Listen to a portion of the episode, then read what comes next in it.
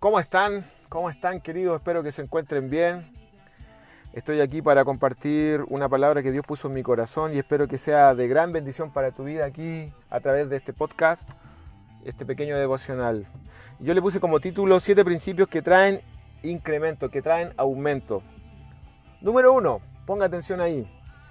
Caminar en la verdad. Debemos caminar en la verdad de la palabra, de acuerdo a lo que la palabra habla de acuerdo a su sabiduría. Y ahí prosperamos cuando llevamos un estilo de vida. Caminando en la palabra, prosperamos, querido. Número dos, fidelidad. Debemos ser fieles, querido. Continuamente meditando en sus promesas. ¿Hasta qué? Hasta que se hagan realidad, querido. Continuamente, si es necesario escribirla y ponerla eh, en la muralla de tu casa, hazlo, querido. Date ese tiempo, pero tienes que ser fiel. Continuamente meditando en su palabra, meditando en sus promesas hasta que se hagan realidad. Amén. Número 3, diligencia. Buscar a Dios con diligencia. ¿Mm? Mientras Él sea hallado, diligente querido, perseverante, así como la hormiguita.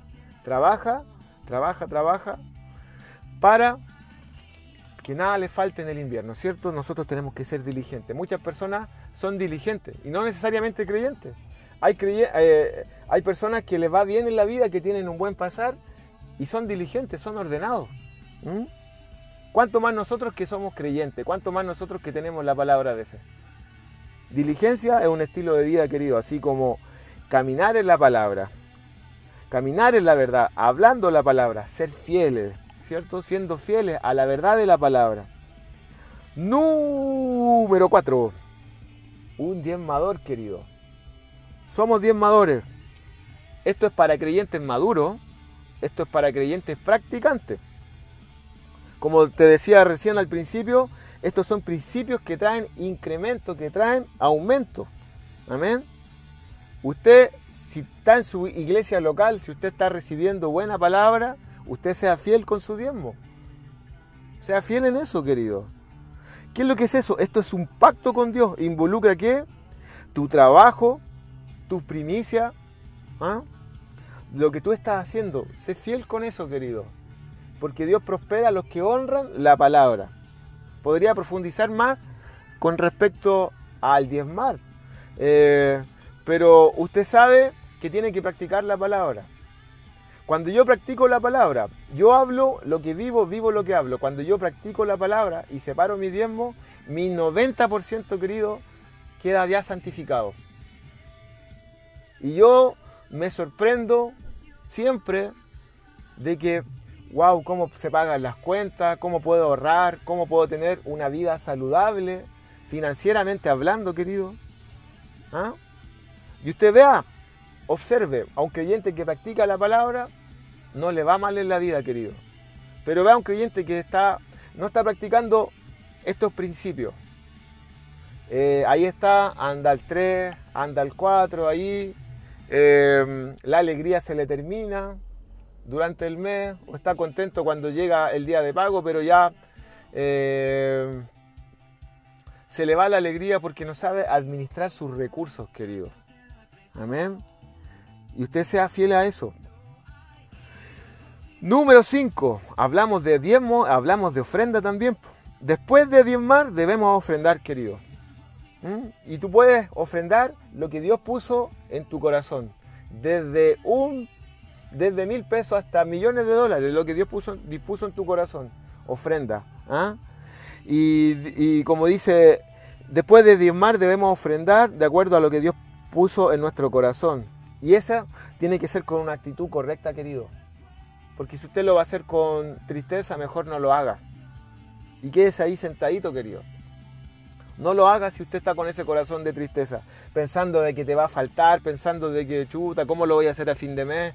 Que me falta para, me falta para el gas, me falta para, para comprar eh, la mercadería mensual.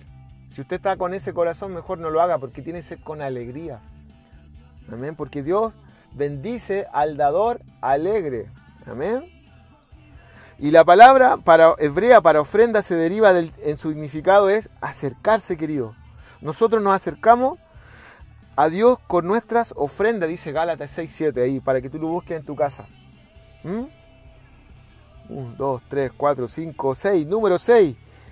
Creer, querido, como dice Romano 1, 17, 1, 17, como dice Gálatas 3, 11, como dice Hebreos 10, 38 y Gálatas 3, 9, para que usted lo pueda buscar en su casa, querido. ¿Mm? Podemos buscarlo también, vamos a buscarlo. Ya, voy a buscarlo acá. Romanos, no, Gálatas 3, 11. ¿Qué dice Gálatas 3, 11?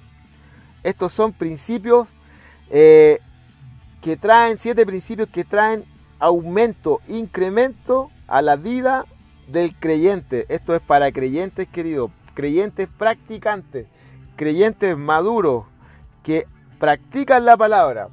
Porque una persona dice, yo te amo, yo te adoro, Señor, pero ¿sabes tú qué significa adoración? Adoración es obediencia, no es levantar las manos, cerrar los ojos, yo estoy adorando al Señor. No se trata de eso, querido, no se confunda. ¿Qué dice Gálatas 3:11? Mira, la versión NBI dice, ahora bien, es evidente que por la ley nadie es justificado delante de Dios, porque el justo por la fe vivirá. Uno tiene que creer a este principio básico, bíblico, al principio número 6, de creer, querido. El justo por la fe vivirá. Amén. Y por la fe avanzamos, por la fe caminamos, por la fe vivimos, por la fe pagamos las cuentas, por la fe eh, invertimos, hacemos negocios, por la fe tú sales de la cuando tú sales a trabajar tú tienes que ir en fe porque si tú andas en incredulidad, si yo tú sales eh, tú ya no sales en fe y sales como derrotado, mejor quédate en la casa. Mejor quédate en la casa, mejor no salgas, querido. Porque es importante creer a lo que nosotros hablamos. Vivimos y tenemos un pacto, querido, y en este pacto podemos disfrutar de sus promesas. ¿Y qué dice eh, en este mismo Gálatas 3.9? Mira, un poquito más atrás dice, así que los que viven por la fe son bendecidos juntamente con Abraham, el hombre de fe, ¿cierto?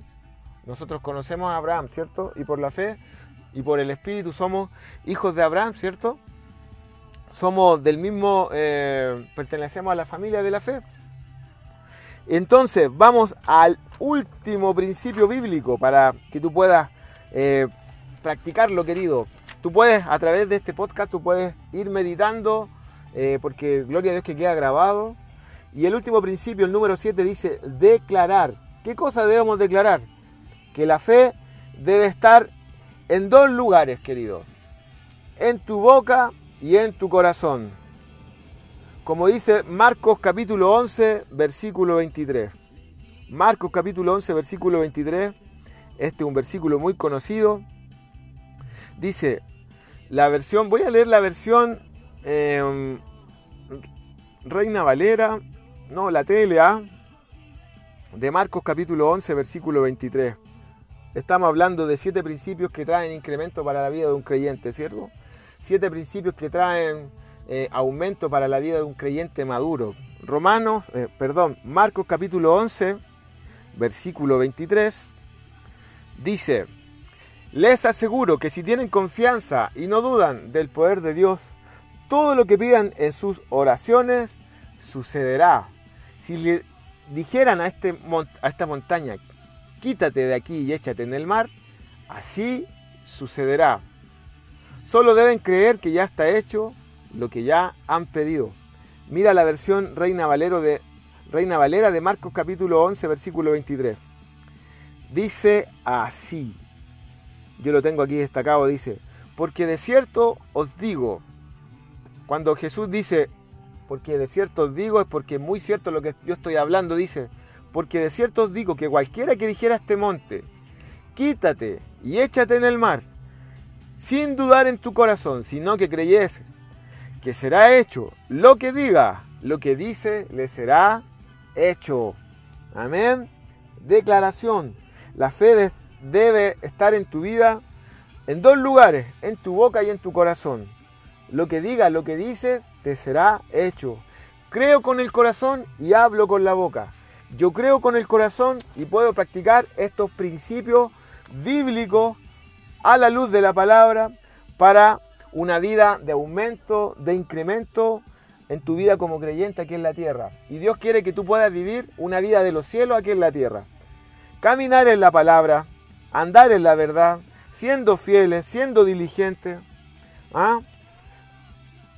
A los que pertenecen a una iglesia, esto es para a las personas que eh, tienen iglesia local, que no están dando botes de una iglesia a otra iglesia. Si tú no te estás congregando, busca una iglesia, querido. Busca una iglesia donde se enseñe sana doctrina, donde se enseñe la palabra correctamente y donde se enseñen estos, principios bíblicos, que es el de confesar la palabra, que es el de estar creyendo en ella y el de estar declarándola, querido. Amén. Espero que sea de bendición para tu vida este tiempo y tenga una semana maravillosa, tenga una semana de los cielos. Practica estos principios, sea fervoroso, sea apasionado y nos estamos viendo pronto, ¿ok?